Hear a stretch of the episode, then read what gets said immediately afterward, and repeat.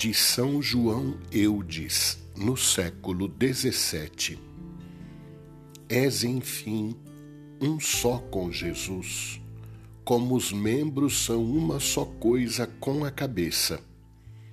Portanto, deves ter com ele um só espírito, uma só alma, uma vida, uma vontade, uma intenção, um só coração e ele será teu espírito, coração, amor, vida e tudo o que é teu.